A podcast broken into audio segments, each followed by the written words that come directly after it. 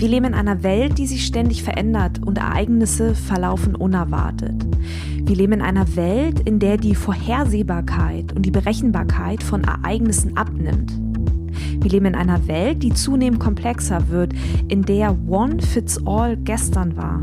Dinge sind eben plötzlich nicht mehr exakt bestimmbar. Nicht mehr nur schwarz oder weiß sind Optionen. Plötzlich spielt eben auch bunt eine Rolle. Und genau das erlebt die Welt gerade mit Covid-19. Diese Pandemie führt uns vor Augen, wie verletzlich unser System ist, wenn zum einen Ereignisse eintreffen und zum anderen diese auch noch unerwartet verlaufen. Wir erleben gerade, welche Auswirkungen diese Veränderungen auf jeden einzelnen von uns haben, physisch sowie auch psychisch. Es ist keine leichte Zeit für niemanden von uns.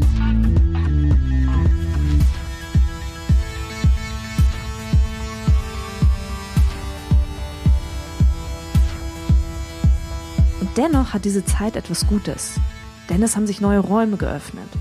Räume für zum Beispiel neue Arten von Erlebnissen. Und genau da setze ich mit meiner Raketerei, Festival und Convention-Idee an. 25 Künstlerinnen, vier Tage, Talks und Workshops und ein Festivalgelände. Findet vom 26. bis 29. März statt. Achtung, alles virtuell. Tja, geht das? Klar geht das. Und genau das möchte ich zeigen. In den kommenden sechs Wochen möchte ich dich in meinem Podcast mitnehmen und daran teilhaben lassen, wie ich dieses Event konzipiert und umgesetzt habe. Ich möchte dich mit auf die Reise nehmen, zum einen dahin, wo die Idee entstanden ist, aber ich möchte dich auch daran teilhaben lassen, zum anderen, über welche Hürden ich rüber musste, wie wir auf das Festival aufmerksam gemacht haben ich möchte meine Promotion-Strategie offenlegen, aber auch einen Einblick in meine Kalkulationen geben und der Frage nachgehen, welche Rolle Geld dabei eigentlich spielt. Sicherlich werden auch meine Ängste eine Rolle spielen, denn die gilt es zu überwinden. Und genau das möchte ich euch erzählen. Diese sechsteilige Podcast-Serie soll eine Schritt-für-Schritt-Anleitung für alle sein, die ebenfalls Lust haben, Neues auszuprobieren, Dinge auszuprobieren, bei denen man denkt, hm, das geht doch gar nicht Tja, und all das in dieser, ja, unberechenbaren Zeit.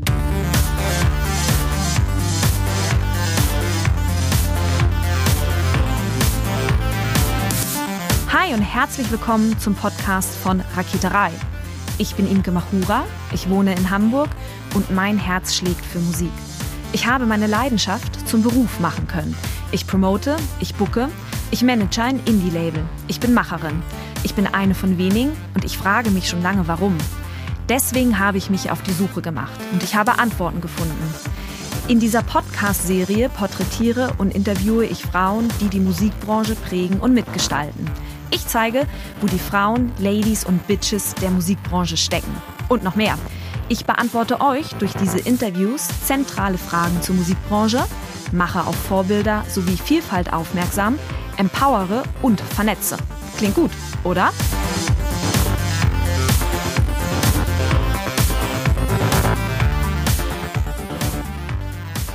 Ich habe im ersten Teil dieser Festival-Spezial-Podcast-Serie einen Einblick gegeben, wie vor einem Jahr die Idee von einem virtuellen Festival entstanden ist, welche Rolle auch Covid-19 dabei möglicherweise gespielt hat und was wir im Team in diesem ersten Durchgang, so ein virtuelles Festival auf die Beine zu stellen, was wir haben lernen dürfen. Im zweiten Teil habe ich dann aufgezeigt, welche Gedanken wir uns gemacht haben, als es nämlich darum ging, eine Zielgruppe zu definieren. Und ich habe erklärt, warum es super, super, super wichtig ist, sich genau diese Gedanken zu machen. Das heißt, jetzt im dritten Teil, wir haben eine Idee und wir wussten ganz genau, wen wir erreichen wollten. Nun geht es darum, Reichweite aufzubauen. Aber wie erreicht man denn möglichst viele Menschen? Und zwar die Menschen, die man vorher auch definiert hat. Und drängt man sich eigentlich auf, wenn man allgegenwärtig medial und nicht medial präsent ist? Und wo setzt man eigentlich an, wenn man einen Promoplan entwickelt, der eben ein bisschen größer denkt als, ja, ich poste hier mal was auf Facebook? Wir haben, als wir den Promoplan für das Raketerei-Festival konzipiert haben, fünf zentrale Schritte festgelegt, die den Rahmen von unserer Promotion-Strategie vorgeben. Und der erste Schritt, bei dem wir angesetzt haben, war der Faktor Zeit.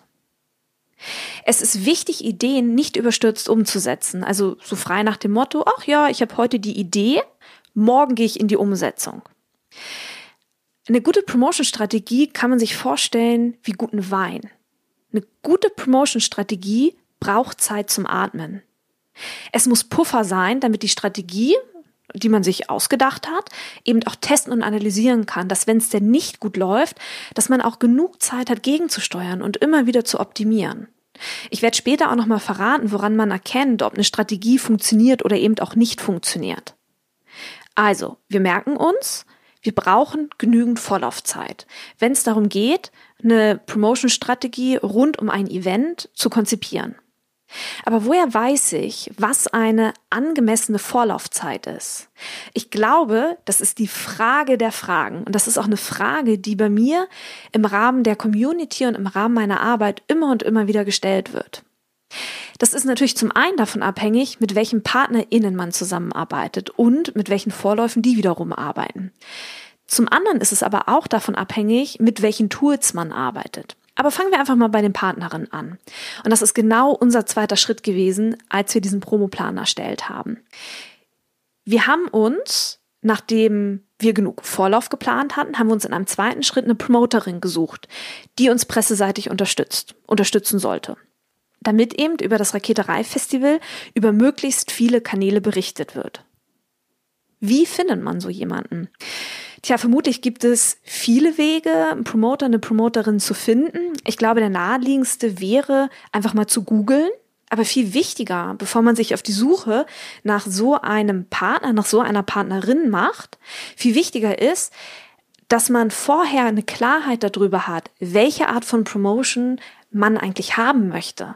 Also möchte ich jetzt eher im Radio stattfinden oder möchte ich viel, viel lieber im Print stattfinden? Und auch wo möchte ich denn stattfinden? Also eher im öffentlich-rechtlichen Bereich oder eher im privatrechtlichen Bereich?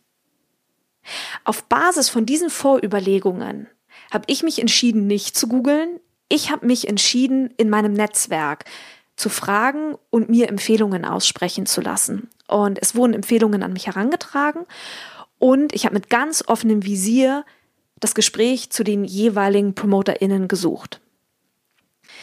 Diese Zusammenarbeit musste zwei Monate vor Start des Festivals beziehungsweise zwei Monate vor Start auch der Convention starten, denn auch Redaktionen wiederum haben Vorlauf und es muss eben noch genug Zeit sein, dass die Promoterin bemustern und nachfassen kann. Aha, hier haben wir einen ersten zeitlichen Parameter der uns sagt, wann die Promophase losgeht. Wenn die Promophase zwei Monate vor Stattfinden des Events quasi starten soll, dann sollte ich drei Monate vor einem Event in jedem Fall mich auf die Suche nach einer Promoterin machen. Weil natürlich haben auch Promoterinnen Vorlaufzeiten und können nicht ad hoc Projekte annehmen. In meinem Fall hatte ich Glück, in meinem Fall ging's, aber das ist nicht der Regelfall. Den dritten Schritt, den wir gemacht haben, wir haben uns auf die Suche nach Medienpartnerinnen begeben. Medienpartner, Medienpartnerinnen. Aber hier sind wir auch nicht wahllos auf irgendwelche Medien zugegangen. Wir haben uns ganz genau überlegt, für welches Medium das Festival und die Convention eigentlich einen Mehrwert darstellt. Das ist halt wiederum davon abhängig, auch von der Zielgruppe des jeweiligen Mediums. Denn es macht einfach überhaupt gar keinen Sinn, wenn man versucht, mit einem Event junge Menschen anzusprechen und dann aber zum Beispiel Sender wie den NDR Info als Partner gewinnen möchte, weil hier gibt es viel zu wenig Zielgruppenüberschneidung. Da hat keiner was von. Weder NDR Info, weil wenn NDR Info über das Festival berichtet, wird keiner von, von den HörerInnen zum Festival kommen und bei mir werden keine Tickets gekauft. Deswegen muss man sich ganz genau angucken, wo gibt es Zielgruppenüberschneidungen. Dann haben wir darauf geachtet, dass wir aus allen medialen Bereichen quasi einen Vertreter haben. Also ich wollte mindestens einen Blog im Boot haben als Medienpartner, mindestens ein Radiosender und mindestens ein Printmagazin. Auch haben wir bei der Suche nach den Medienpartnern darauf geachtet, dass diese MedienpartnerInnen territorial nicht im selben Bereich aktiv sind, um auf diese Weise eine möglichst hohe Streuung zu erzeugen. Also wir haben Radiosender unten aus Süddeutschland genommen, wir haben einen Radiosender hier oben aus Norddeutschland, wir haben einen aus der Berliner Ecke. Die Blogs sind da dezentral, bei Blogs natürlich online stattfinden. Und wir haben ein Printmagazin hier aus Hamburg für uns gewinnen können. Aber was bedeutet es eigentlich, mit Medienpartnern zusammenzuarbeiten? Uns für das Raketerei Festival und für die Raketerei Convention war es wichtig, dass die MedienpartnerInnen ihr Logo nicht einfach nur bei uns auf der Seite einbetten können oder einbauen können, sondern dass wenn wir ihnen Fläche geben, wir auch eine Ankündigung bekommen. Aber nicht nur eine Ankündigung im Sinne von, yo, das Festival findet statt, sondern eine Ankündigung in Form eines Interviews. Und diese Interviews, die da entstanden sind, die haben wir wiederum in die sozialen Netzwerke spielen können. Apropos soziale Netzwerke, und das war unser vierter Schritt in unserem fünfstufigen Promoplan. Hier bestand die größte Herausforderung darin, über diesen Zeitraum von acht Wochen die sozialen Netzwerke zu bespielen, ohne den Content immer und immer wieder zu wiederholen und die Leute dadurch zu langweilen. Und wir haben, als wir uns den Bereich Social Media in der Planung angeguckt haben, haben wir unterschiedliche Phasen definiert, in denen wir punktuell aktiv sind. In der ersten Phase ging es darum, das Festival und die Convention erstmal nur anzukündigen. Hierfür habe ich dann zum Beispiel auf Facebook den Header ausgetauscht und einen Header eingesetzt, der ganz speziell auf das Festival hinweist. Ich habe ein Posting in meinen Facebook-Gruppen und auch ähm, auf meiner Unternehmensseite gemacht auf Facebook und habe ganz gezielt zum Festival und zur Convention eingeladen. Auf Instagram ist das gleiche passiert. Warum habe ich Facebook und Instagram bespielt? Weil das meine beiden Social Media Hauptkanäle sind. Mein YouTube-Kanal, es gibt einen YouTube-Kanal, da liegt aber kein Fokus drauf. Und auf meinem Twitter-Kanal liegt auch überhaupt kein Fokus. Deswegen habe ich mich entschieden, wir bespielen Facebook und Instagram. In der zweiten Phase von diesem vierten Social-Media-Schritt hm, haben wir eine Spotify-Playliste erstellt, in der jede Künstlerin mit einem Track vertreten ist. Und diese Playliste haben wir wiederum in unsere Facebook- und Insta-Stories verlinkt, um zu zeigen, wie das Festival klingen wird und haben dann auch die jeweiligen Künstlerinnen verlinkt, dass die diese Stories eben auch teilen konnten. Außerdem haben wir die Story-Funktion auf Instagram und auf Facebook benutzt, um einen Blick hinter die Kulissen zu gewähren. Also ich habe zum Beispiel gezeigt, wie diese Podcast-Folgen hier entstehen, welche Gadgets auf Festivals auf keinen Fall fehlen sollten. Ich habe Festivalgerichte vorgestellt, ich habe Biersorten getestet, all das, was man eben so auf Festivals gemacht und habe halt auf diese Weise die Leute in Festivalstimmung gebracht. Und das war der Übergang in die dritte Phase der Social Media Promotion. Wir haben dann für alle Künstlerinnen einheitliche Posting-Kacheln erstellt und ich habe die dann rumgeschickt, also an die ganzen Künstlerinnen rausgeschickt. Außerdem haben wir die Künstlerin aufgefordert, sich eine eigene Landingpage zu bauen, auf der ihr Beitrag, also entweder ein Konzert oder eben ein Workshop, im Zentrum dieser Seite steht. Und wir haben gesagt, das Festival und die Convention soll lediglich untergeordnet auftreten. Das Zentrum dieser jeweiligen Landingpages ist die Musikerin mit ihrem individuellen Angebot. Und wir haben sie aufgefordert, wenn sie diese Kacheln, diese Posting-Kacheln nutzen, die wir erstellt haben, und sie verlinken auf eine Seite, dann sollen sie auf ihre erstellte Landingpage verlinken, anstatt auf die allgemeine Festivalseite. Außerdem haben wir einen Facebook Ads Workshop veranstaltet, in dem wir gezeigt haben, wie man jeder ganz individuell für sich, ganz zielgerichtet erfolgreiche Anzeigen schalten kann. Und somit konnten wir diese ganzen individuellen Landingpages, die da entstanden sind, noch ganz gezielt mit Facebook Ads beschießen und konnten daher nochmal mehr Reichweite aufbauen.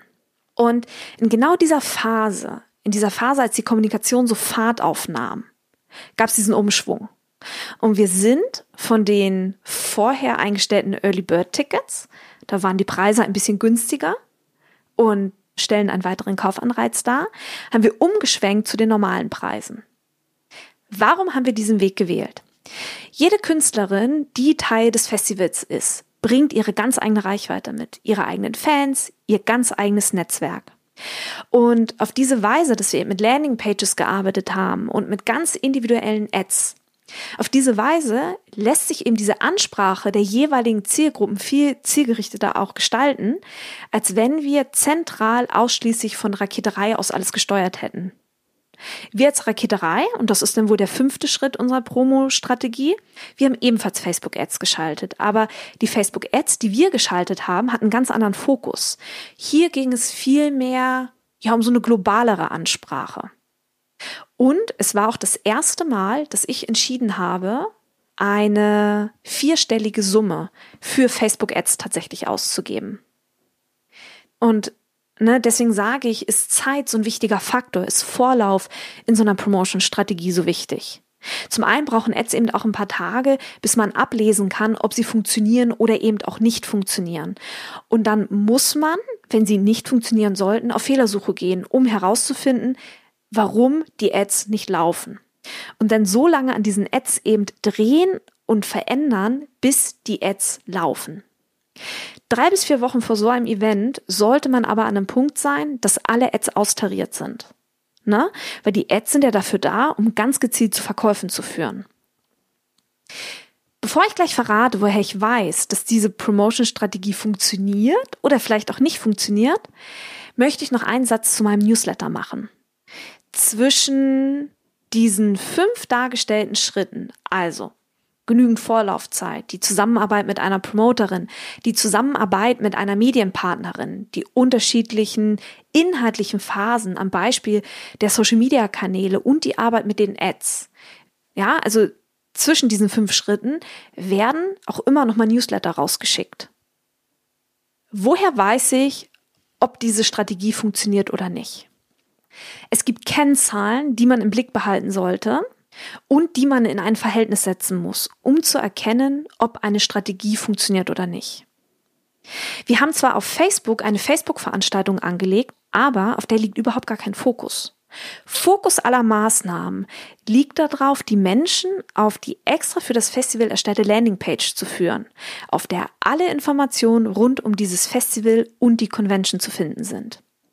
Durch diese Herangehensweise können wir eben ganz genau beobachten, wer zum Beispiel unsere Ads ansieht, wer aufgrund unserer Werbung auf Facebook und auf Instagram auf diese Landingpage, auf diese Raketerei-Landingpage kommt, wie lange die Menschen dort verweilen und wir können eben auch ganz genau sehen, wann die Menschen wieder abspringen oder ob sie ein Ticket kaufen. Wir können sehen, wenn ein Interview mit mir im Radio lief, ob danach der Zugriff auf die Seite zugenommen hat oder nicht. Das können wir nicht beobachten, wenn wir mit einer Facebook-Veranstaltung arbeiten, die möglicherweise zu einem Ticketanbieter wie Event-Team leitet. Da segeln wir auf Blindflug und wir wissen nicht, was funktioniert und was funktioniert nicht. Hat man diese Zahlen, setzt man die Anzahl der Besucher auf dieser eigenen Seite, also auf dieser Landingpage, die bei mir auf meiner Raketerei-Seite vorhanden ist, mit den gekauften Tickets in ein Verhältnis dann erhält man die sogenannte Conversion Rate. Ist diese zu niedrig, also sind zu viele Menschen auf der Seite, aber nur sehr wenige kaufen, dann gilt es wirklich auf Fehlersuche zu gehen und herauszufinden, warum die Menschen abspringen und nicht kaufen. Wichtig bei, bei dieser, bei unserer Promotion-Strategie, aber ich denke ganz generell bei Promotion-Strategien ist, dass alle Möglichkeiten, die wir besitzen, vollends ausgeschöpft werden müssen. Es reicht eben nicht, hin und wieder mal ein Facebook-Posting zu machen oder mal eine Insta-Story oder, oder, oder. Bei Kommunikation und das, diese fünf Schritte, die ich gerade vorgestellt habe, da geht es um Kommunikation. Bei Kommunikation geht es um Konstanz. Mit Fokus eben genau auf diesen Aspekt des Mehrwerts. Und zwar der Mehrwert, den der Zuschauer hat, wenn er dieses Event besucht. Drängt man sich eigentlich auf, wenn man sich selbst und sein Angebot so dauerhaft präsentiert und auch wenn man sich so dauerhaft positioniert? Nein. Denn das Einzige, was wir machen, ist ein Angebot auszusprechen, nämlich das Angebot, besuche das Raketerei Festival, besuche die Raketerei Convention und hab ein grandioses Wochenende. Lerne neue Musik kennen, erweitere deinen musikalischen Horizont, für Musikliebhaber, für Musikerinnen und Musiker geht es darum, herauszufinden, darauf ist das Workshop-Angebot ausgerichtet, herauszufinden, wie man mit seiner Musik Geld verdient. Und das Einzige, was wir hier machen, wir sprechen ein Angebot aus. Ob die Menschen aktiv werden und kaufen, das entscheiden sie am Ende selbst. Aber welche Rolle spielt eigentlich das eigene Netzwerk, wenn man eine solche Veranstaltung plant und umsetzt? Oder auch, Warum haben wir entschieden, dieses Produkt Raketerei Festival, ja, was im letzten Jahr so gut funktioniert hat, dass wir jetzt am 26. bis 29. März wiederholen? Warum haben wir das Festival um eine Convention erweitert? Und wonach haben wir die Workshop-Inhalte eigentlich ausgesucht?